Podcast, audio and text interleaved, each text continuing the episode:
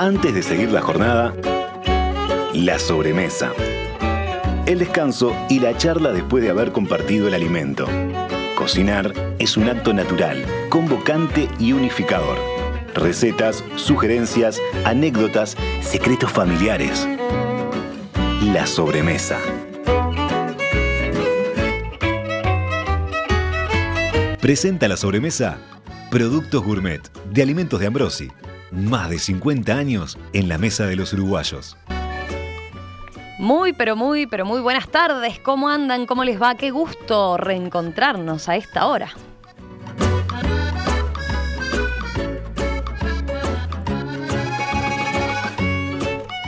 Altar de muertitos. Suena un poco fuerte, pero sin embargo tiene un significado entrañable en lo que es la cultura mexicana. Y en esta sobremesa nos pareció que era un tema que podíamos traer. Justamente más esta semana, ¿no? Buscamos diferentes definiciones para intentar acercarnos a este ritual que tiene mucho de fiesta, de homenaje a quienes no están, pero esa ceremonia tiene la particularidad de que es alegre, es una fiesta. Se recuerda que a los muertos cercanos, más propios, y a los históricos, a los de leyenda.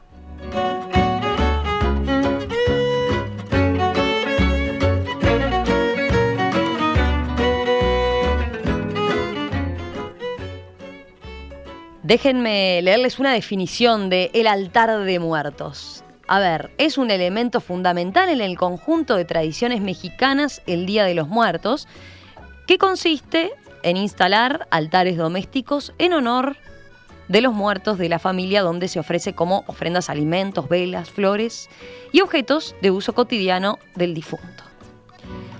El altar de muertos es una construcción simbólica, resultado del sincretismo de las ideologías prehispánicas, la cosmovisión endémica de las culturas mesoamericanas y las creencias religiosas europeas de carácter abrámico traídas por los conquistadores y misioneros españoles encomendados a la colonización y conversión de los pueblos nativos del actual territorio mexicano.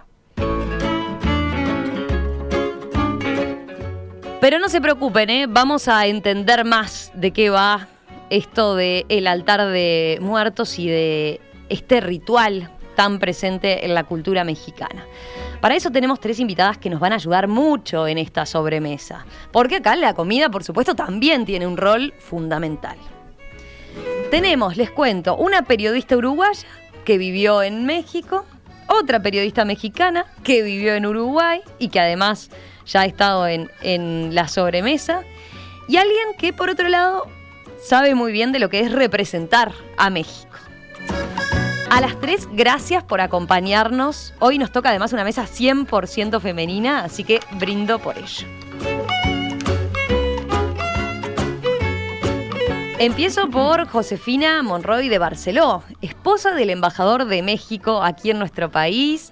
Josefina además es maestra. Josefina, bienvenida, ¿qué tal? Un gusto.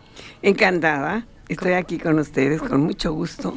Bueno, ya después nos va a contar eh, del, altar que está montado para, ser visitado en el Centro Cultural de la propia Embajada de México, ¿no? Pero antes quiero, quiero también saber más de usted. Yo decía, es maestra, especializada en, el método Montessori, ¿no? Así es. Soy eh, licenciada en educación preescolar, pero con especialidad con educación Montessori, que es preciosa. ¿Cuántos años lleva acá en nuestro país? En Uruguay tengo dos años y medio.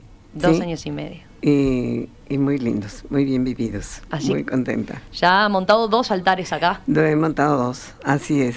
Y tiene uno ahí en la embajada, en este caso público y que podemos visitar todos, y otro que hace usted en, su familia, en la residencia, sí, sí, sí, sí, es como, como obligado, como parte de la expresión eh, consanguínea de veras, o sea que nos obliga a expresar nosotros ese acercamiento con nuestros ancestros, independientemente de los familiares, todo el bagaje histórico que traemos y es muy importante desde la preparación, desde saber cómo lo vas a diseñar y luego cómo vas montando cada uno de los elementos. y no lo diseñas, lo expresas en ese momento. Ah, qué interesante. Bueno, después quiero más detalles entonces de eso, de cómo es esa preparación eh, y de todos los, elementos y los componentes que, tiene que tener un, altar, ¿no? Sigo con los saludos, si les parece, voy con Florencia. Florencia Pereira, ustedes la conocen, es amiga de la casa, estuvo en otras épocas en el equipo de En Perspectiva. Y es además ahora una escucha activa que no nos deja pasar una y a la vez nos aplaude las, buenas notas. ¿Cómo que no dejo pasar una? Un, placer. No, en general aplaudís más las buenas notas. hagamos que sí. Un placer estar Flor, por otra vez acá. En, estos micrófonos, que es como, uh, como revivir muchas cosas eh, muy lindas, así que y ver al equipo, que, que hacía tiempo que con esto de la pandemia no nos veíamos, así que gracias por la invitación, un placer estar acá realmente. Los oyentes se preguntarán por qué te convocamos con esta temática. ¿Qué hace Florencia Pereira? Y, y, bueno, Flor estuvo viviendo nada más y nada menos que 10 años, ¿no? En México. 10 años en México y, además, me traje un pedacito ah. de México importante, ¿no? decir, se trajo un mexicano. Me traje un mexicano y, dos niñas que estaban ya en México, dos uruchilanga, como decimos nosotros, y, bueno, y hay un tercero que, ya no, fue más, uruguayo, pero él también es uruguayo, ¿no? Es mexicano. y, bueno, y con eso también nos trajimos eh, las, las, tradiciones, ¿no? Así, lo que estaba contando recién Josefina sobre la importancia de la tradición, que en mi caso, además, eh, hasta que no llegué a México, para mí, sinceramente, el Día de Muertos pasaba totalmente desapercibido. Si yo nunca fui de ir al cementerio ni de ni de celebrarlo desde, la, desde el punto de vista católico ¿no? o religioso, y entonces fue como encontrarme con una fiesta porque, a ver, los mexicanos, Josefina va a, corregir y Beatriz también, eh, son fiesteros. Todo es motivo de fiesta. todo es motivo de fiesta, absolutamente todo es motivo de fiesta. Y bueno, esta es una fiesta más que, a mí me gusta mucho y que después, si querés, lo hablamos, me hizo también hacer un clic respecto al tema de la muerte. Ah, bueno, me encanta, me encanta como tema para profundizar, porque vaya si a nosotros eh, todavía nos, choca, ¿no? Esa cultura que tenemos. De hecho, ya le dejo instalada la pregunta a los oyentes. Eh, se han puesto a reflexionar sobre eso, cómo les resulta a los oyentes hablar de la celebración del Día de los Muertos y cómo eligen recordar cada uno a sus muertos. Eh, seguimos con esa cosa más, eh, primero, hablar de la muerte en nuestra, en, Occidente en general, excepto en México, es un tabú. Y, y, en general cuando lo hacemos lo hacemos con tristeza, ¿no? Más que con, que con recordar aquello que, que bueno, el, celebrar lo que lo vivido, ¿no? Y con mucho silencio. Y con silencio. A mí lo que me, más me impactó fue de ir y ver los, los cementerios y que están llenos de música. Eso es, es un choque fuerte que después te acostumbras, ¿no? Bueno, y sigo con los saludos. Ahora a distancia, nos vamos a México mismo para saludar a Beatriz Fener. Beatriz, los oyentes quizás más memoriosos la recuerdan de cuando estaba viviendo aquí, eh, donde hizo varias columnas en En Perspectiva sobre el tema gastronómico allá en aquella época, cuando Uruguay era otra cosa en materia gastronómica también. Y los más, los, los más memoriosos ahora, además, recientemente la escucharon también en la sobremesa, donde abordamos justamente el tema de las críticas gastronómicas. Beatriz, ¿cómo estás, Bea? ¿Todo bien? Un gusto saludarte de vuelta y gracias por, por la reincidencia, digamos. Hola, chicas, gracias por hacerme reincidentes. Una flor, una flor de cempasúchil a todas. Ah, qué lindo. Estoy terminando de desmontar mi altar, así que quería guardarles una para esta mesa tan hermosa con las bellas damas que nos acompañamos en este recorrido por el mundo tanático que hemos vuelto en, en alegría y fiesta por acá en México. Alegría y fiesta, decía, una particularidad que tiene el, Día de los Muertos en México, se trabaja, ¿no? Es feriado como acá, ¿no? No, tenemos feriado nosotros el día 2 ah, como feriado oficial. Eh, este año cayó muy bien, así que muchos tomaron un maravilloso puente, como le decimos aquí. Y bueno, eh, la verdad es que para los que nos gusta recorrer altares, recorrer cementerios, eh, ver las manifestaciones, pues este año a mí, digamos, me, gustó el tema de profundizar en Michoacán, que es una tierra maravillosa para, para ver representaciones, digamos, culturales y manifestaciones eh, en toda la extensión, ¿no? Con todo lo como vive Michoacán el Día de Muertos, que es algo único en nuestra República Mexicana. Cada estado tiene sus particularidades, pero creo que Michoacán pues expresa el sincretismo eh, de una forma impresionante, ¿no? Entonces, sí, vengo, vengo con muchas imágenes y, momentos vívidos, ¿no? De, de de Pátzcuaro, de otras localidades cercanas, ¿no? Que son además pequeñas islas y es un lugar hermoso para ver esta fiesta. Les, les propongo, si les parece, a ver, explicando para quien no está habituado a, verlo así o, no está tan familiarizado ¿no? Con, con, México y su celebración en este, en este caso.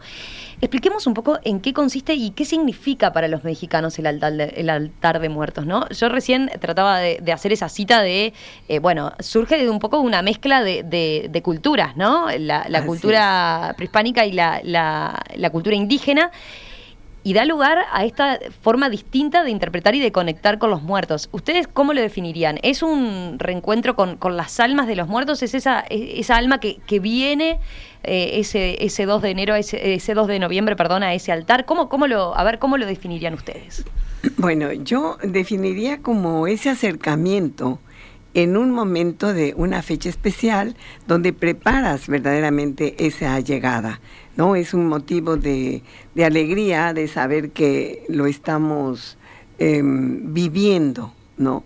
Entonces, en realidad la tradición es pues prepararles el espacio, espacio, un espacio amplio, porque pueden venir las almas que quieran, porque las almas están deambulando y puede llegar alguien más de los que tú tienes especialmente invitados.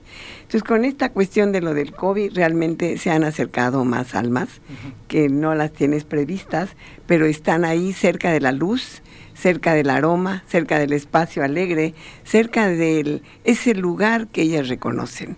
Entonces, solamente es darles el, una oración, como para decir, estás aquí, el, el, espacio está abierto, ha pasado con varios incidentes, inundaciones, terremotos, donde en cualquier espacio es digno para recibir a, las almas que se acerquen. Entonces, y nuestros familiares, pues es algo que es como muy, eh, ¿cómo te diré? Ese acercamiento que parece que te tocaran la espalda, o te tocaran el hombro, o te tocaran el corazón, ¿no? Sobre todo nuestros antepasados, pues los abuelos, los tatarabuelos, que no están, pero los imaginas, porque habrá, quien no conociste, pero están ahí, ¿no? Y, bueno, y los más cercanos también que no se retiran de, de su acercamiento. Entonces, como que es una fecha en el que acumulas toda esa emoción de sentir cerca a esos seres que los espacios no te valen. Simplemente entre más amplio hagas el espacio para recibirlos, más lindo se siente. Entre más luces pongas, más flores, más aromas, eh, ellos llegan, de veras. A ver, sí, más comida. Más, comida. Ahora hacemos un capítulo especial de la comida. ¿Qué comida, qué comida tiene que estar en el altar? Después vamos a los componentes del altar y en particular a la comida. Sí, a, ver. Eh, a mí lo que me pasa, digo, más allá de que obviamente hay, cada uno tiene sus, sus, creencias, lo que a mí me gusta de esta celebración es que más allá de si, si vos crees en las almas o no crees en mm. las almas, digo, yo les cuento cuál fue como mi primer eh, acercamiento real con, la celebración. Yo lo veía como uruguaya que estaba en México y lo pintoresco, ¿no? Y ver los cementerios y que la gente cantaba y bueno. Pero cuando yo me voy a vivir con Jorge, hago el, Jorge es mexicano, entonces eh, vivamos allá en México y me dice, voy a hacer el altar. Y yo, bueno, ¿a quién quieres recordar? Te preguntó a vos. Exacto. Y yo en ese momento, hacía poco tiempo, había fallecido mi abuelo paterno. Y bueno, entonces me puse a pensar y dice, bueno, ¿y qué le gustaba? Y yo digo, mi abuelo siempre se comía una manzana verde después de comer y le gustaba fumar. Entonces me dice, bueno, vamos a poner manzana verde, vamos a poner. Entonces, claro, me, fue como la primera vez de decir, voy a hablar de mi abuelo desde otro lugar, ¿no? Porque yo siento que en, la cultura occidental, europea, hablamos del, muerto en voz baja, ¿no? Es decir, es como que nos tenemos como esa cosa del silencio, de, de recordar la muerte y no la vida. Esa creo que es la diferencia. Nosotros recordamos la muerte y no recordamos la vida. Y entonces eso a mí me hizo el clic y, se lo logramos transmitir a nuestros hijos. nuestros hijos lo viven ya desde ese lugar. Eh, falleció su abuelito hace poco tiempo allá en México y, su reacción a mí me sorprendió, ¿no? un poco también mucho influido por la, por la, película Coco, ¿no? Que, transmite muy bien eso y antes de eso eh, también hay, otra película que se llama El libro de la vida que se las recomiendo, que si no la vieron también de dibujitos que habla del tema y entonces eh, ahí es cuando vos te das cuenta que más allá de si, si sos católico no sos católico, tenés alguna religión, esto trasciende, es decir, esto lo celebran todo tipo de religiones, personas que no tengan religión, se acercan a esta fiesta y logran ver la muerte desde otro lugar. la pregunta que muchos me hacen acá en Uruguay es, ¿pero no sienten dolor? Por supuesto que el dolor está, y muchísimo pero también yo siento que México es un pueblo muy resiliente, ¿no? Es decir, ha pasado muchas tragedias eh, con el COVID, con, bueno, lo que fue en su momento el narcotráfico, sigue siendo en realidad, y, y bueno, y en estos momentos son como los momentos de celebrar y recordar también a esas víctimas, pero desde otro lugar, no solamente desde el dolor. A ver, y esa recordación, vea, capaz profundizando contigo también, eh, ¿qué, se hace en general eh, ese día? ¿Se habla de, se lo recuerda con, con lo que eran sus rituales, sus cosas de todos los días? Eh, ¿Qué es lo que se evoca de la persona que ya no está? Creo que una de las particularidades, o sea, y, algo que nos, que nos define en, en, vida, justamente, es pues nuestros gustos, ¿no? Lo, con, lo que, con lo que disfrutamos, con lo que vibramos, y eso tiene mucho que ver con la mesa. ¿No? Con, las preparaciones que, te hacen recordar un momento que, son tan tuyas y que, que es parte justamente de, esta celebración. Y, no sé qué sería de un altar, ¿no? Si no hubiese en un momento dado, eh, pues un buen tequilita o un mezcal, eh, que es algo que, en general no falta porque pues somos, somos un pueblo gozador, un pueblo gozador, nos gusta, nos gusta la fiesta, nos gusta pasarlo, pasarlo bien, y eso tiene que ver con estos momentos, ¿no? Donde te echas este, un, tequilita y a la salud de los que están ahí. Y bueno, ¿y por qué va a ser distinto, ¿no? En el otro mundo. Eh, así que si, si quieres que, que, tu, que, tu, persona querida vuelva, digamos, pues obviamente evocas también a través de sus platillos favoritos. Eh, obviamente, pues por región, eh, la gente eh, coloca, ¿no? Este, pues sus moles. En México, pues sabemos que tenemos una variedad impresionante. Eh, sabemos que hay un pan especial, ¿no? El pan, de, el pan de muertos. El pan de muertos, que tiene también dentro de su elaboración, hay unas figuritas, digamos, encima del pan, que son los huesos, ¿no? O sea, que, evocamos inclusive esta, esta, transfiguración del cuerpo, pero no del espíritu, ¿no? Porque el espíritu prevalece. Eh, después tenemos pues todo lo que son eh, esas particularidades de, cada familia, de, cada difunto, al que le dejas ese, ese algo especial, esperando que lo disfrute y que, y que así encuentre su camino, ¿no? Para que para que el altar eh, cumpla su objetivo, que es guiar a, esa alma nuevamente hacia donde están sus familiares, sus deudos, y cuando termina la fiesta, que se pueda ir tranquilo y satisfecho de donde vino, ¿no? Entonces eso, eso es muy, muy interesante, muy, muy intenso. Eh, estaba justamente hablando de, esta, de esta visión, ¿no? Desde, desde Michoacán, y la verdad es que comí eh, cosas increíbles durante estos días que estuve visitando esa, esa tierra maravillosa. Eh, pues quien, quien, no, quien no, digamos, este, disfruta de un churipo, ¿no? Que es un caldo de origen purépecha que tiene chile, muchos, muchos tipos, digamos, de chiles tenemos en México, pero en general, digamos, el, el, chile, el chile guajillo es muy representativo de algunas de estas preparaciones, ¿no? Verduras, este res, pero también, digamos, este Michoacán es una tierra donde se cocinan muy bien los, los mariscos, ¿no? Entonces también hay pescado blanco, hay trucha o hay incluso camarones incorporados en este caldo que, me comí con mucho gusto, digamos, en, en, esta, en esta festividad. Y bueno, también las tradicionales corundas, ¿no? Que, que son los tamales, digamos, representativos, que, que son unos tamales especiales porque están cubiertos en una hoja que es una hoja de la, de la propia planta del maíz. O sea, eso es lo, tradicional en Michoacán, ¿no? Tenemos este, corundas, además, de distintas formas, ¿no? Porque hay localidades en donde las hacen con, de forma de triángulo, ¿no? Con tres picos, hay otras que son con cinco picos, con siete picos, que todas representan algo y que la verdad es que es un, es un festín para vivos y muertos eh, recorrer esos lugares porque la gente, como bien dice Florencia, y tiene razón, en México es muy generosa y cuando vas a una celebración como en el caso de Michoacán, que todo el pueblo se vuelca en esa celebración. Ah, yo te iba a preguntar eso, ¿Qué, ¿qué, particularidades tiene lo de Michoacán? ¿O es siempre, siempre está más bien regionalizado? O sea, ¿hay tendencias de, cómo festejar el día en particular por, por estado? ¿O, Michoacán en particular tiene algo en algo en particular, valga la redundancia? Pues mira, mi, Michoacán tiene mucho en particular, de hecho, porque si tenemos patrimonio inmaterial de la humanidad, ¿no? Nosotros en México, es por el caso de Michoacán. De hecho, lo que, lo, lo primero, digamos, que voltea a ver, ¿no? La, la UNESCO para, para, declarar ese patrimonio es un expediente construido en, las formas y en las costumbres michoacanas, ¿no? Entonces, eh, lo, más, lo más particular, yo creo, de, de, los poblados más chiquitos de, de Michoacán y, eh, es justamente el sentido colaborativo de la fiesta, el sentido comunitario de la fiesta. Eh, eso es lo que más llama la atención, es decir, hay una elaboración de, de todas las personas para hacer estos arcos de flores de cempasúchil maravillosos que ves en las entradas de las iglesias, para hacer, digamos, este, todas las preparaciones que, que después la gente las comparte. ¿No? Entonces, entonces ahí es donde te digo que tiene uno la posibilidad, no solamente si asistes al cementerio, sino en general de que la gente todavía en México, a pesar de la violencia, a pesar de muchos problemas que tenemos, es capaz de invitarte a su casa en un día tan especial y de que tú seas un invitado a, ver cómo viven ellos este, la fiesta y, ser partícipe de, cuerpo completo en esa, en esa celebración colectiva, cosa que es maravillosa y que yo espero que nuestro país, eh, Josefina, nunca se pierda, ¿cierto? Así es. Eso es lo más maravilloso, Beatriz, y estoy totalmente de acuerdo contigo en el sentido de esa participación social. Tú llegas, mira, te voy a poner el ejemplo de Puebla, en Huaquechula, es un lugar maravilloso.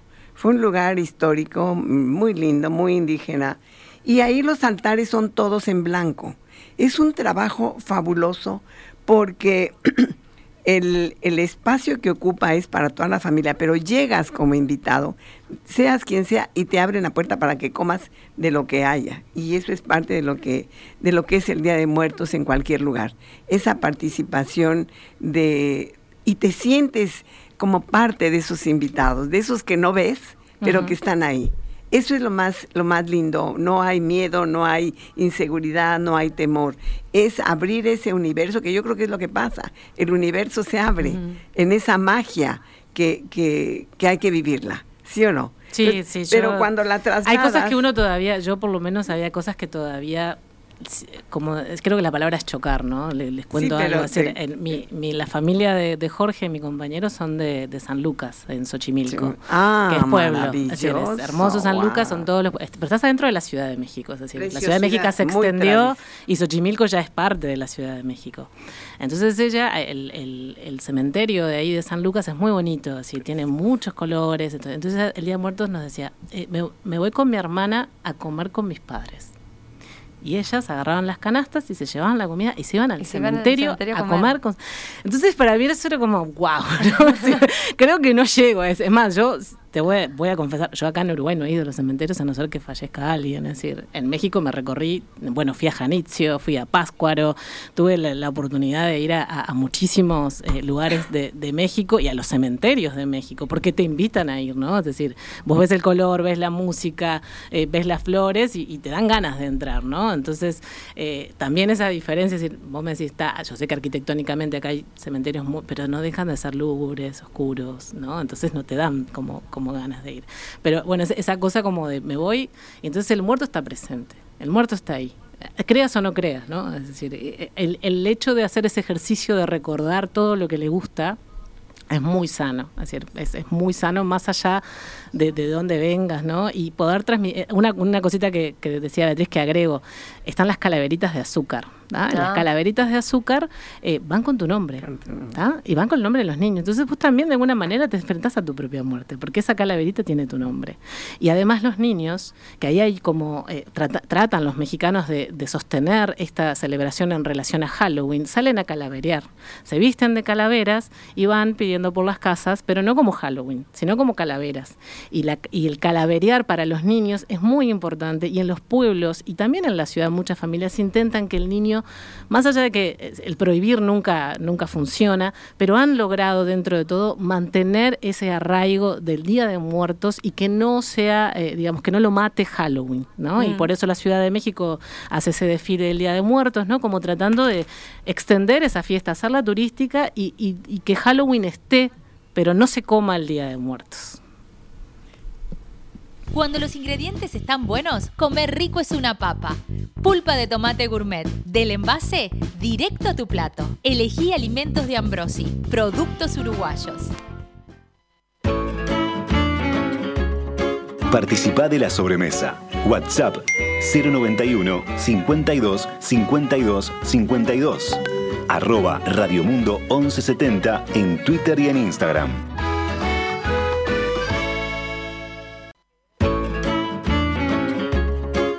Escucha todas las sobremesas en radiomundo.uy. Presenta Pedregal. Vino Pedregal, va bien con todo.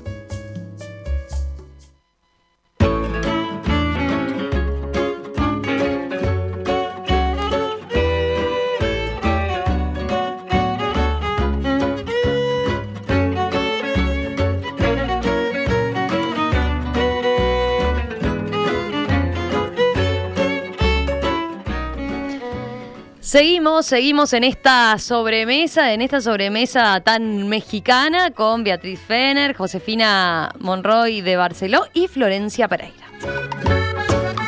Miren, un mensaje, a ver, que apunta justo a lo que les iba a preguntar. Me encantaría, dice Lucía, me encantaría, Lucía de la audiencia, me encantaría aprender a vivir la muerte como los mexicanos. ¿Cuánto ayuda a sobrellevar eh, el dolor y el duelo?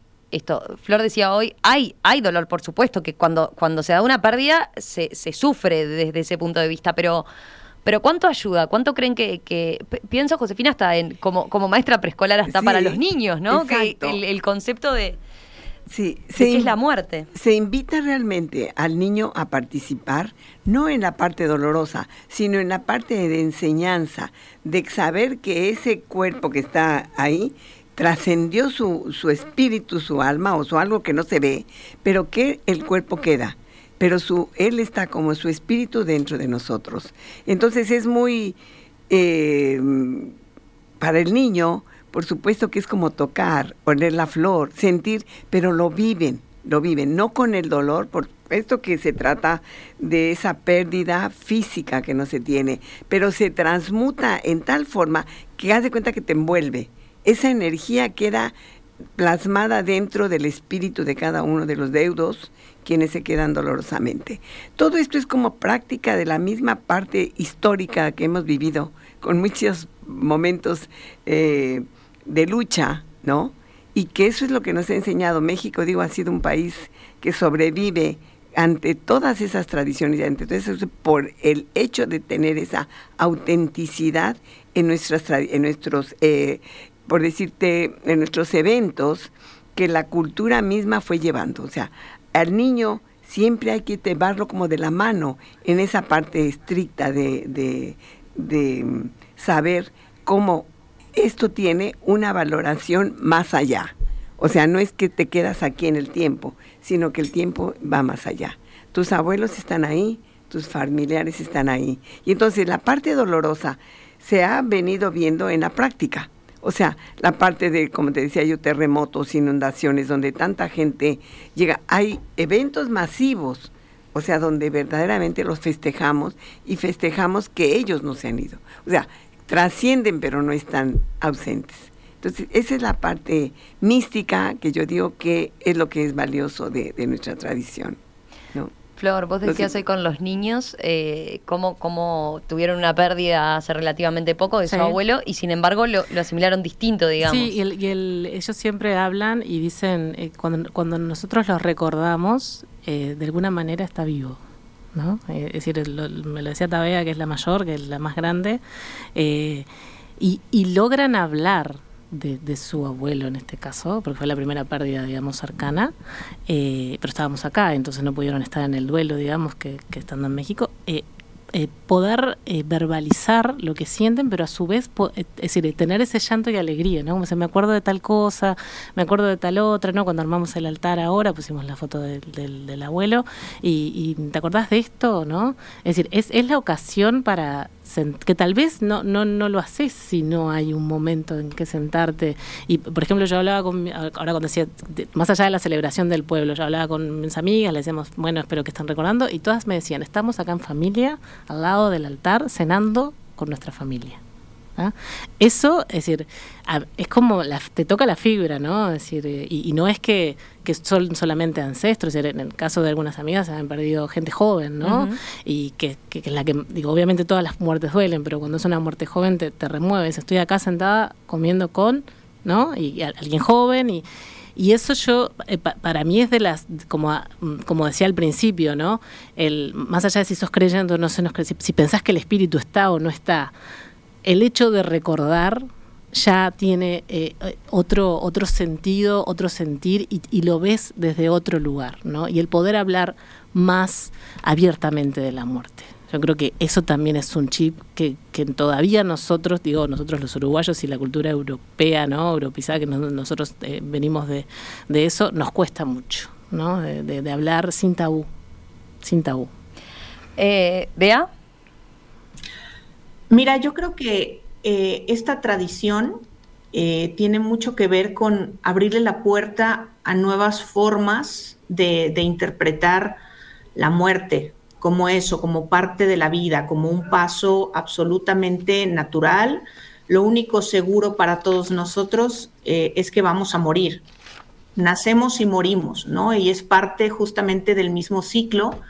creo que, que culturalmente eh, existe también ¿no? toda esa, esa parte del duelo, de la tristeza, pero, pero que definitivamente este tipo de tradiciones ayudan mucho a, normalizar, primero normalizar la idea de la muerte, que, es algo que tenemos, yo creo que, asumir todos, ¿no? Y en segundo lugar, eh, como, como parte de, celebrar también la vida, ¿no? O sea, recordamos a los difuntos, nos vienen a ver, les hacemos el altar, pero es lo que decía Florencia, también es el pretexto para, estar juntos, los que estamos vivos, celebrar eh, que, estamos, que estamos bien eh, con la memoria puesta en los que nos han dejado, pero que dejaron también su huella en nosotros, en su paso por este mundo, ¿no? Que eso es muy bonito también y que yo creo que el tema del, recuerdo, de la rememoranza, es fundamental para que las personas no terminen de morir del todo. Mm. Eh, ¿Cuánto antes empieza a armar el altar? Por ejemplo, y en, la, y en la cocina también, ¿cuánto les implica y a ver las costumbres distintas en ese sentido? Bueno, yo te quiero comentar que creo que esa tradición de llegar al Día de Muertos trae también su, su adelanto, como cuando cada mes se festeja el recordar que se murió fulano, sutano, y entonces está el que le enciendas una luz porque él sigue en el camino. ¿No? Él va en su camino de encuentro a esa, a esa luz inmensa. Entonces, el que cada mes recuerdes al difunto también es algo que te conecta a ese camino con ellos, ¿no? Entonces, el, el, preparar el día, o sea, se pasa tan rápido ahora el tiempo que verdaderamente, ¿cómo vas a hacerlo? No es que sí tienes, sabes que tiene la flor, que vas comprando la vela, vas, eh, o sea, la, la, cera, como dice acá, ¿no? sí, vela, vela. Las veladoras.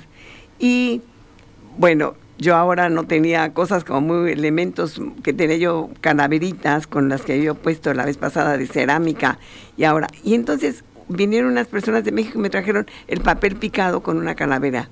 Y entonces pudimos hacer en una base un papel como periódico y los hicimos en bulto. Entonces mi, la, la ofrenda me quedó con todas esas calaveras, pero vivientes, o sea, como diciendo, saliendo, saliendo del espacio, ¿no? Entonces, el haber puesto también mucha flor me dio una alegría porque sentí como que abrimos el espacio para muchas más almas. Y entonces, ese es como sentir esa compañía. Eh, Flor, vos en tu caso, ¿vos cocinaste algo para la ocasión? Bueno, viste que... No es lo tuyo la eh, cocina. No, eh, tengo un marido mexicano que, cocina, bárbaro. Espectacular. que este año tenía tantas cosas que no pudo hacer el pan de muerto, pero el año pasado sí lo hizo. Ahora le pido la receta muy rico, a las dos a ver del el pan, de, muerto. muy rico. Eh, tenemos a la, periodista de gastronomía que es Beatriz, me, vas a salvar en esta Beatriz. Eh, y es decir, en, realidad el, altar que nosotros hicimos no, tal vez no cumple, digamos, con, con toda la tradición que es un altar adaptado a Uruguay. claro, digo, nosotros tenemos muchas cosas, obviamente, que en estos 10 años fuimos trayendo y nos trajimos y, bueno, además eh, Jorge como artista y como mexicano tiene mucha calavera, en casa está lleno de calaveras. Mm. Eh, que los niños a veces se asustan, no, no, no, no, los míos, ¿no? Sino que, ¿por qué un día llegó un niño y dice, ¿por qué tienen tantas calaveras en tu casa? claro, viste, como una cosa así de, ¿por qué esta gente es media rara? Es media rara. Es media rara y tiene tantas calaveras, viste. Ya, es decir, para nosotros, es decir, para nuestra familia, las calaveras son parte de la decoración en la casa. Tenemos una colección de, de, máscaras en la cual hay mucha calavera, pero obviamente al que no está muy, la calavera todo es decir, estamos acostumbrados a la calavera del Halloween, ¿no? Pero solamente el 31 con los murciélagos y lo naranja y para de contar. Entonces que en una casa haya calaveras en todos lados, pero bueno, mis hijos están súper acostumbrados, tienen, tienen camisetas con calaveras, entonces pusimos calaveras, pusimos mucho color, manteles mexicanos, pusimos eh, la fruta, ¿no? La fruta es muy importante en los altares, entonces pusimos la fruta que le gustaba eh, al abuelo, pusimos la foto del abuelo, de la, de la bisabuela. Lo que no dimos el paso todavía, y eso debo confesar, de poner, si pusimos muertos mexicanos. Ah, mira. Como que todavía no dimos el paso de, poner un, familiar uruguayo. Y yo me estaba dando cuenta de eso ayer cuando me puse a mirar el altar. ¿Viste? Es decir, es como que Ah, claro, porque ahí me falta algo. es decir, ahí me falta dar un paso más de, traer, ¿no? También eh, que, tal vez, eh, no sé, algún familiar se puede como impactar, de decir, bueno, hay una foto ahí, ¿no? Y, bueno, y pusimos las calaveras que ellos habían traído de azúcar con su nombre. Ah, entonces, eh, eso, eso para mí me impactó al principio, ¿no? Que, que estuviera la calavera, es decir, es como tu muerte en algún momento. Claro. Pero no como algo que vos estás buscando, ni mucho menos. No, no. ¿ah? Pero claro, eh, eh, son como, yo creo que ahora se, ha abierto mucho más, tuvimos mucha migración mexicana, eh, entonces también está, la gente se ha familiarizado. Vi, vi en, las redes sociales que uruguayos han puesto sus altares y se han animado a, hacerlo, y, me parece que, que está bárbaro, ¿no? Así, yo creo que sí, todo el sincretismo y todo lo que nos enriquece y nos hace bien suma. Eh, Bea, te pasaron la pelota a ver para que sí, expliques lo del el tema de, la cocina, Bea. ¿Vos cocinaste, Bea, o fuiste a probar solo a Michoacán? Sí, no, no, yo, yo creo, que, yo creo que, que, todo empieza varios días antes, ¿no? Como bien sabe la, nuestra querida Josefina, eh, la verdad es que la preparación es fundamental, ¿no? Eh, creo creo que, que es parte de, de, ese camino, del ritual, ¿no?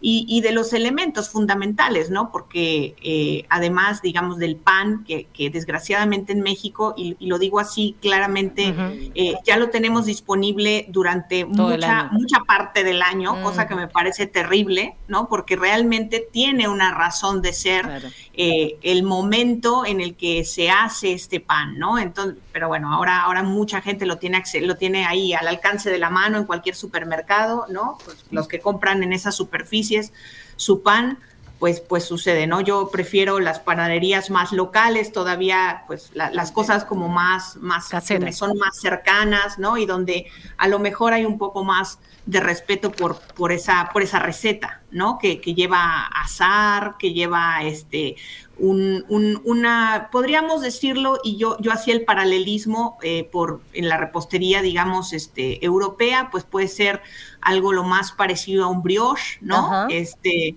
eso es como, como lo que se puede, lo que se vende en todas partes. Ahora, hay, como decíamos, regionalmente sus versiones. Los hay con ajonjolí, no con azúcar por arriba, ¿no? Eh, hay, los hay, digamos, con elementos de colores. Todo, todo depende de la región que estés visitando en México, ¿no?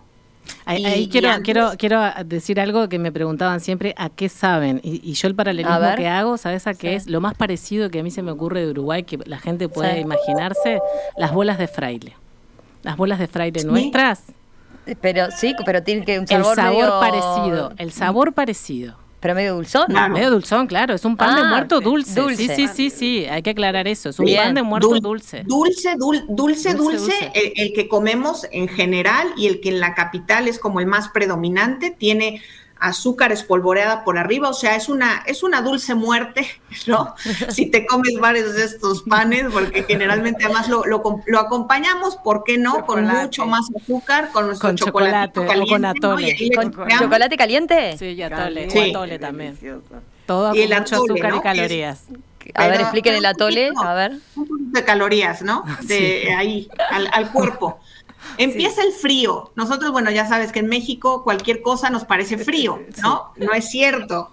Son unos días espectaculares y estos días han estado preciosos, ¿no? Sin, sin, sin, un, sin una nube en el cielo. La verdad es que el clima nos ha acompañado mucho. Comentaban del desfile multitudinario que por primera vez después de la pandemia se realizó en Paseo de la Reforma nuevamente, que viene de toda esta película de James Bond, ¿no? Que, que hicieron, digamos, este, un, desfile y este desfile pues en la capital eh, es, es, una instancia colorida y fue una, y fue una instancia de reencuentro también de la gente porque pues llevábamos dos años sin poder celebrar de, en forma, digamos, esta festividad que es tan importante para nosotros por el sentido colectivo del que ya hemos hablado, ¿no? Pero eh, la verdad es que, es que creo que, en términos de, temporalidad, la mayoría de la gente este, en las ciudades, y no, ya por el día 26, 27 de octubre tienes que estar diseñando tu altar, ya tienes que tener claro dónde está tu marchante de las flores, a quién le vas a comprar, este, ya tienes que tener el papel picado, ¿no? Este, seleccionado porque también se acaba, ¿no? O sea, hay, hay lugares donde, o mercados donde, donde pues son de tu preferencia y vas y también tienes tu marchante ahí listo para que te ayude con eso, el tema de la fruta, el tema de la sal que también purifica. Y la sal ahí está, ¿qué significado tiene lo de la sal? ¿Y el agua también? El agua también, o sea, yo diría que es una, eh, hay dentro de los niveles del altar, porque todo depende de los niveles en que, lo, en que lo pongas, que ya nos dirá Josefina cómo lo armó ella especialmente allá, pero eh, el asunto es que, es que la sal, por ejemplo, es el tema de, la pureza de las almas y, demás, ¿no? El, propio papel picado también es una representación del elemento aire, ¿no? O sea, hay ahí otra, otro tema. Se pone también un petate, ¿no? Que es una especie, digamos, de fibra vegetal que, que, los antiguos mexicanos y en general todavía en los pueblos, tú puedes ver que la gente duerme en el petate, ¿no? Entonces está ahí también para que tu muerto descanse. Este, tenemos también la representación de que no pueden faltar pues las velas, veladoras y demás, ¿no? Porque la luz, ¿no? La luz que las que guía las almas y la luz que tiene el tema también de la pureza, ¿no? De la pureza de la de, de, esa de ese tránsito mucho más accesible. El agua también tiene que estar porque los muertos vienen con sed, se supone del otro mundo, ¿no? Y hay que tener agua este, disponible, el tema de la fruta que ya se mencionó, el pan, la calavera, o sea, todos esos elementos tienen que estar. O sea que imagínate la producción que cada casa en México, de acuerdo a las posibilidades, más los guisos que le gustaban a, a tu difunto, pues tienes un buen trabajo y unas buenas horas de preparación, de compras y de cocina. Es, cierto. Y tienes que conseguir el tequila también. aparte el bueno, básico. Pero ahí ese siempre siente, ahí no tiene problema, no, no, no. Pero sí, se complementa como con calabaza. Yo acá el zapallo es una delicia y justo está en su punto. Zapallo con, con boniato, que en México le llamamos camote. ¿No se acuerda? Y, muy rico el, el, camote. Se prepara, ahora preparé, porque preparamos, ¿cómo se llama? Ay, esta cosita de bolitas que es de yuca. Eh, no me estoy ¿Pero qué hiciste? ¿Calabaza en tacha? Calabaza en tacha, sí, sí, sí. Ajá. Entonces, y la... Con piloncillo, que eso vale la pena explicar la, maravilla del piloncillo. Piloncillo, que es la, primera parte del azúcar, del tratamiento de la, de la zafra, o sea, de cuando se prepara el azúcar, es el piloncillo, que es como la azúcar negra. Luego ya se va purificando y aquí lo encontré con mascabado. Mascabado, Beatriz, es lo que yo le pongo bastante y entonces se impregna y queda muy rico tanto el, el camote como la calabaza. Y, bueno, eso es lo que está y además dura, porque como le pone uno, yo, yo voy a cerrar mi ofrenda hasta el domingo. Hasta el domingo, así que domingo. queda varios días. Sí, que... y, lo que decía Beatriz, eh, ¿cuántos niveles hizo? ¿De cuántos ah, yo hice siete, o sea, más o menos son siete. O sea, empiezas por la por el cuadro, o sea, que se supone que tienes que tener una imagen. Yo tengo una Virgen de Guadalupe preciosa que la hizo un artista tabasqueño que tiene muchas figuritas, caritas. Todo su, el alrededor de su manto son caritas. Entonces, a mí eso me ha facilitado porque son muchas almas que están ahí diseñadas, hay niños, hay personas chiquitas. Y entonces, ir a través de eso, y es lo más representativo, mi Virgen de Guadalupe, luego ahí van ya las velas, luego empiezan los, los planos, más abajo viene lo del agua, lo del vienen las figuritas como el perrito, tengo un tepescuintle que se supone en la tradición que es el que acompaña a las almas en sus viajes de ida y en sus viajes de regreso. El tepescuintle es un perrito hispánico, prehispánico, pero que vive, o sea, está todavía es un perrito sin un perrito sin pelo como con cuatro pelos, ¿lo conoces? Sí, sí, eh, claro, los, los, la, Florencia, sí, lo conozco, los Quinkles, claro, que eran los, perros de Frida y, Diego, ahora que Frida se conoce mucho cuando hay fotos de, de Frida y Diego que tenían los, los Quinkles, y tengo la idea que me parece que en Coco aparece el Yolos Quinkle también, eh, aparece el, perrito, es, es, un perro que es un poco, si uno lo ve, te parece una rata, porque es un pelo sin pelo, es un perro con cuatro pelos que tiene, pero son incluso de varios tamaños, pero es un perro muy caliente. Es como el como el, salchicha que sirve incluso de, de curación para, para, para las familias, sí. Es exacto, es terapéutico. Y bueno, y varias figuras, como por ejemplo, yo tengo varios eh, molcajetes, entonces en el molcajete también te sirve para poner las frutas o las verduras, como también decía Beatriz, y en este caso pues preparar algún platillo que, que era especialmente para alguno de ellos como mm, el mole, un mm, pollo con mole y arroz, que ahora lo compartí, o sea, estaba ese, pero pues ese ya lo dejas ahí para los muertos, pero luego lo puedes compartir el que haces tú en casa, digo, para los ¿qué es lo que hacen en los pueblos, no? Te dan y yo no sé cómo puede la gente abastecer a tanto visitante, ¿sí o no? Siempre hay lugar para uno más. Porque, y te dan y te sirven y el mole, el arroz. El molcajete es el mortero. El molcajete, sí, ah, así de piedra. Sí, sí, sí, sí. Y entonces esos, eh, como son varios, me sirven para, incluso para el incienso. También para, todo. Sí, porque como es piedra, piedra. Entonces, eh, ¿qué otra cosa? El tapioca, ya me acordé la tapioca, no sé si la, acá la venden. Sí. Entonces hicimos mucha, y eso también es parte de uno, como si fuera el arroz con leche. Claro. ¿No? Pero es como también un postre. Y, y bueno, y entre los, yo decía yo, el perrito es uno de los importantes, la segunda etapa, donde la alma va acompañando a los, a los eh, difuntos. Digo, el alma va junto con... Esta parte que dejamos aquí es como vivir, se habla de que el cuerpo humano es es prestado, porque las almas pueden trascender varias veces, digo, en otros. Entonces, es, el cuerpo humano es una experiencia humana vivida por el alma, ¿no? Una experiencia dentro de un cuerpo. Entonces, con esa creencia también vamos adelante, no te hablo de otra cosa, no digo ni la palabra, pero es, es encontrarnos que siempre está vivencial la, la, la vida como decía Beatriz, es un encuentro con la vida, no con la muerte, ¿no?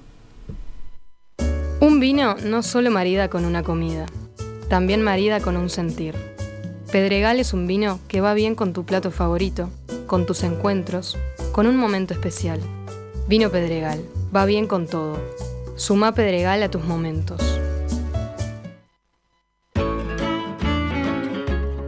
Participa de la sobremesa. WhatsApp 091 52 52 52. Arroba Radiomundo 1170 en Twitter y en Instagram.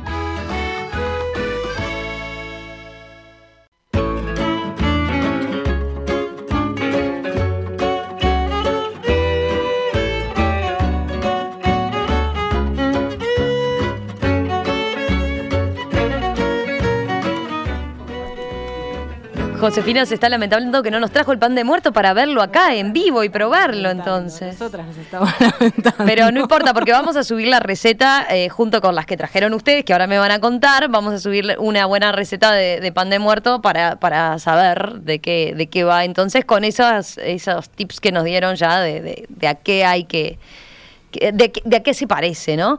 Eh, a ver, vea, una pregunta bien de, desde acá, desde Uruguay, pero vos que conoces el paladar de los uruguayos. Eh, ¿Pica mucho la comida del 2 de, noviembre? Pues, a ver, todo depende del paladar de, cada, familia. ¿no? es, es, muy, es muy relativo. La verdad es que eh, pues todo además lo puedes hacer más picante o menos picante. No, yo diría, yo diría que como, como se adapta mucho al gusto de, cada de cada difunto, digámoslo así, eh, pues todo depende de, en casa cómo, cómo esté el asunto del capsicum, ¿no? Level, como se dice. pero, pero no, no, eh, en realidad, en realidad, este, yo diría que hay para todos los gustos y para todos los paladares. Depende, depende, eso sí, yo creo que es muy, muy personal y y en general nosotros siempre vamos a decir que pica poquito. Eso te iba a decir. No, son referencia, digamos, ¿no? Yo siempre le digo cuando... Obvio, cuando, que no pica. Exacto. Cuando, cuando vos le preguntas a un mexicano y le preguntas, ¿pica? Y te dice no. Bueno, eso quiere decir que pica. y si te dice que pica, ni lo pruebes porque se te va a incendiar ah, la boca y te vas a quedar sin lengua y sin labios porque no, no vas a poder pasártelo por la boca. ese es como el, Ellos siempre te van a decir que no pica. Siempre. Sí, y, sí, Jorge, cuando cocina... No, y bueno, adaptado. adaptado, sí. Igual los chiquilines eh, les gusta el picante. Eh, comen picante. Lo que pasa es que yo les explico, pero dice, ¿cómo les pasa? Es decir, lo que pasa es que allá los dulces para los niños son con picante. Vos vas a un cumpleaños y te traes el tamarindo, te traes las chupa chups que tienen puro chile y vos vas por la calle y te compras frutas y le pones chile tajín, que es el chile eh, seco, ¿no? Entonces vos comes mango con chile. Decir, algo dulce con chile. Porque no, eh, entonces eh, el niño cuando llega a los 10 años se te come un, chile piquín y, no le hacen absolutamente, nada. Y un tip que, que uno le aprende ¿no? a golpes, es decir, cuando vos veas una salsa, la salsa roja no es la más picante, es la salsa verde, porque uno piensa lo rojo pica más. no, la salsa verde pica más que la roja, así que ojo con eso cuando, cuando vayan a comer. Bien, bien. Eh, dijiste que no eras buena para la cocina, pero te viniste con, con receta que has experimentado. a ver. Es decir, con la receta más básica de todas. Bueno, pero está bueno para indagar en la cocina porque podés hacerla acá, más o menos. Tenés todos los ingredientes más o menos. Claro, yo te son accesibles. Para hacer un mole, ¿viste? No, para hacer chiles en nogada no vas a conseguir los chiles en nogada, es decir, una cantidad de cosas que no vas a conseguir. Los chiles en nogada son otro, deliciosos, que son para septiembre. ¿no? Porque ah. todo septiembre es para las fiestas patrias, porque el chile no, pero después hacemos otra mesa y hablamos otra con las patrias, hablamos. Bueno, estos son los eh, tacos de alambre. Los tacos, de, alambre, eh, son bien sencillos de hacer porque acá conseguís la carne, además nuestra carne es muy buena, entonces para los tacos de alambre vienen bárbaro porque, es decir, agarras un pedazo de lomo, lo cortás, es decir, en tiras, pones el, el, vendría a ser la, la panceta, iba a decir tocino, nosotros en México se le dice tocino, acá le decimos panceta, lo sofritas, pones decir, una sartén tipo wok así, sofritas, luego pones la carne, eh, luego si, si te gusta con picante, pones, es decir, después de que está ya mm, agarró color, pones cebolla, le pones chiles, los que quieras y conseguís, que siempre está bueno, si no te gusta con chile, lo, le pones morrón, pimiento morrón, como le dicen en, en, México, y bueno, eso le pones, es decir, si estuviéramos en México le pondríamos el queso eh, Oaxaca, que es un queso espectacular, es un queso que es una hebra, que parece un ovillo, digamos, de lana, pero en vez de decir, es, todos son todos hebras, y vos abrís el queso y te va quedando, y es riquísimo, y se derrite, y se me hace agua la boca hasta ahora, pero bueno, acá no vas a conseguir, yo siempre decía, ¿por qué le voy a decir a Conaprole a ver si no hace? Debería, ¿no? Porque sería un éxito totalmente. Acá lo podés, eh, le, le, podés poner mozzarella, es lo más parecido, ¿no? En cuanto a que se va a derretir. Bueno, y eso ya lo entreveraste ahí en la, en sartén, bien fácil, ¿viste? Bien para gente como yo, que en la cocina no, no es su fuerte. para mí. Vos también somos el mismo cuadro, estas nuevas generaciones. Y bueno, y después lo servís en tortillas, ya sea acá las más fáciles de conseguir son de una marca conocida, que son las de harina, pero bueno, también nosotros conseguimos un proveedor de, tortillas de maíz. Ah, mira. Exactamente. Y bueno, y después eso lo servís con guacamole, ¿ah? si le agarras la palta, el aguacate para los mexicanos, no le no le pongan, es, un sacrilegio ¿Qué cosa? ponerle mayonesa. Ay, no. Al no, no. aguacate, palta. No hagan eso. En la palta se come con limón, y sal, cilantro y ya con eso te quedó espectacular. Bien. Si querés le pones jitomate. El jitomate, tomate, digamos, el tomate, para nosotros que es el rojo, porque ellos tienen el tomate, el verde, que ese le dicen tomate. Entonces, lo picás ahí y después lo pones adentro de la tortilla, le pones ese y te queda una delicia. Pero eso, no le pongan mayonesa. Perfecto, eso es un sacrilegio. Creo que Beatriz va a coincidir conmigo. ¿Coincidís, con la mayonesa que le debe haber pasado cuando vivió acá en Uruguay. No, por favor. y en aquel entonces ni te cuento, porque teníamos menos consumo de palta, que ahora estamos más acostumbrados. Ahora ya más, sí. La palta se puso de moda en todas partes. Es algo impresionante. Por suerte. Eh, como, como se ha descubierto, ¿no? Como acá hay árboles de, de, palta, Beatriz, que la gente no se los comía. Acá hace muchos años hay palta. Pero la gente se le caía la palta y la dejaba ahí que se pudriera. Horrible, horrible. O sea, imagínate, eso sí es un sacrilegio. Otro más. Vea, vos, vos con qué receta viniste. ¿Querés hacernos alguna recomendación para comer la palta? Otra que distinta a la de Flor. Ya sabemos, mayonesa no, entonces. Mira, nosotros la verdad es que comemos aguacate con todo, ¿no? Eh, la verdad es que eh, nuestros, nuestros taquitos placeros, ¿no? Este, la sopa de aguacate, todo o sea, aguacate, chicharrón, ¿no? Vamos al mercado y, y haz de cuenta, pues para, para abrir boca nada más, digo, con el, ¿no? Con ese primer tequilita, ¿no? Te sirves tu tequilita, muy, muy rico y demás, y bueno, pues ya, tortillita caliente, ¿no? Le, le metes este tu, un aguacate espectacular que tenemos aquí, que también es michoacano, ¿no? Y este, y bueno, pues tenemos, tenemos de, de todo, de todo un poco. ¿No? De todo, de todo un poco para ese, ese taco placero que Josefina ya se le hizo agua a la boca, ¿eh? que lo recordó, lo recordó con amor y buenas y una cantidad de salsa, pues a mí me gusta mucho la mm. verde, así que también ya lo rematamos con eso. Eh, ya prometí, porque ya me hicieron prometer que voy a enviarla del pan de muerto, así que no se preocupen que es un pan de muerto que se puede hacer en Uruguay tienen una tradición impresionante en esas confiterías, en todo, se me hace agua la boca de pensar solamente en esas masitas, en todo eso que, que venden ahí en cada esquina, ¿no? Con un peligro mortal para la línea, por cierto. Eh, pero bueno, eh, les, les prometo que les mando para que por lo menos quien se anime de la, del auditorio lo pueda hacer en casa. Y eso sí, se puede hacer sí o sí en cualquier hogar uruguayo. Bien, perfecto. ¿Acá han encontrado alguna panadería que ya haya incursionado? Porque en cualquier momento se va a venir eso. ¿De que hagan pan de muerto? no, en realidad yo, panadería no sé, conozco una chica mexicana que, hizo pan de muerto para ahora que le, compramos y, yo te diría que ha habido, es decir, hoy conseguís más cosas. Hoy conseguís frijoles, conseguís salsas, eh, conseguís más lata, chiles, de lata. no vamos a decir el nombre, pero entró una, una, una conocida marca marca, digamos. Muy buena. Que, que te trae todo eso y vas al supermercado y, podés en nosotros, digo, más allá de que cada vez que vamos a ver, el pan de muerto, ¿eh? ¿Sí? hecho, ¿quién hace las tortillas también de Sí, sí, sí, claro, pero son como muy puntuales, ¿no? es decir, son restaurancitos mexicanos o, o, mexicanos que se han venido y que, y bueno, que uno se va pasando el dato, ¿no? Es decir, mirá qué fulanito hace y que el otro planta chiles y el otro, entonces ahí como que vas sumando, ¿no? Sumando proveedores para, para poder preparar algo lo más parecido a, a la cocina mexicana. Así es, lo mismo el chocolate, ¿eh? El chocolate tiene que ser totalmente típico, ¿no? Nuestro, el cacao. Sí, amargo. por, sí, tiene que ser amargo, porque es lo que te da el sabor junto con el pan de dulce, ¿no? No, no el chocolate ese tan delicado que, definitivamente tiene poco cacao. Acá es auténticamente, y sí se encuentra, ¿eh?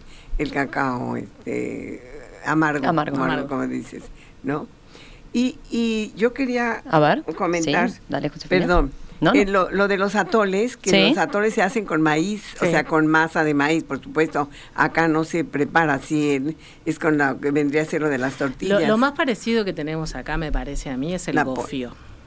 El gofio. el gofio. es lo más parecido, que no es igual, que, no sé qué opina Beatriz, que, que, que es experta en el tema, parece que entre el el atole y el gofio son lo más parecido que le podemos transmitir a la gente que es el atole. Claro, claro, algo espeso, pero que se hace de fresa, de arroz, de hasta de dulce de leche, ¿no? Y, por la contundencia y por el, por el tipo, digamos, de, de, bebida, claro, tiene, tienen, tienen, digamos, cosas en común, pero obviamente, pues que esa materia prima de, del maíz, ¿no? Y esa, y esa forma tan especial, pues sí es algo que realmente es, es muy difícil este, de replicar, ¿no? nosotros aquí, eh, pues a lo mejor llega dentro de toda esa, esa ola de productos mexicanos, a lo mejor pues el típico atole de maicena, ¿no? Que, que, tenemos este empacado, pero que tampoco es una muestra representativa de la delicia que es este el atole en todas sus formas, porque tendríamos que tener un programa especial para hablar solamente de la cantidad de atoles que tenemos, ¿no? Y de los usos que tienen los atoles en las celebraciones, no solo en la del Día de Muertos, sino en todas alrededor del año, porque eh, la, celebración de muertos también es una, es la finalización de una serie de fiestas que tienen que ver con los calendarios agrícolas, ¿no? Entonces, en todas esas hay este, atoles presentes. Entonces ya, ya será motivo de, de otra conversación de las bebidas prehispánicas eh, de todo el continente. El pulque también. Hombre, tanto.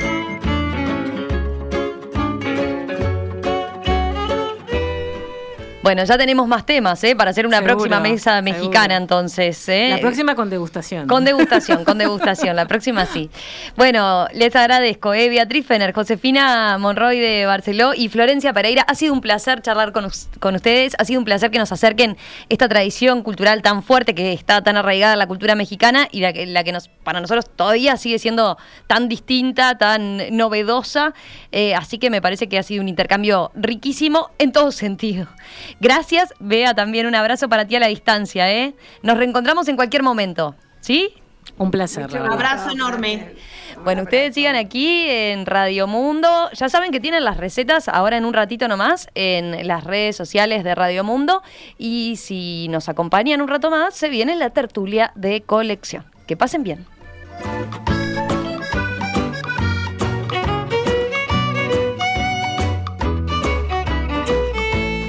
La sobremesa se repite esta noche a las 21 y el domingo a las 14 horas.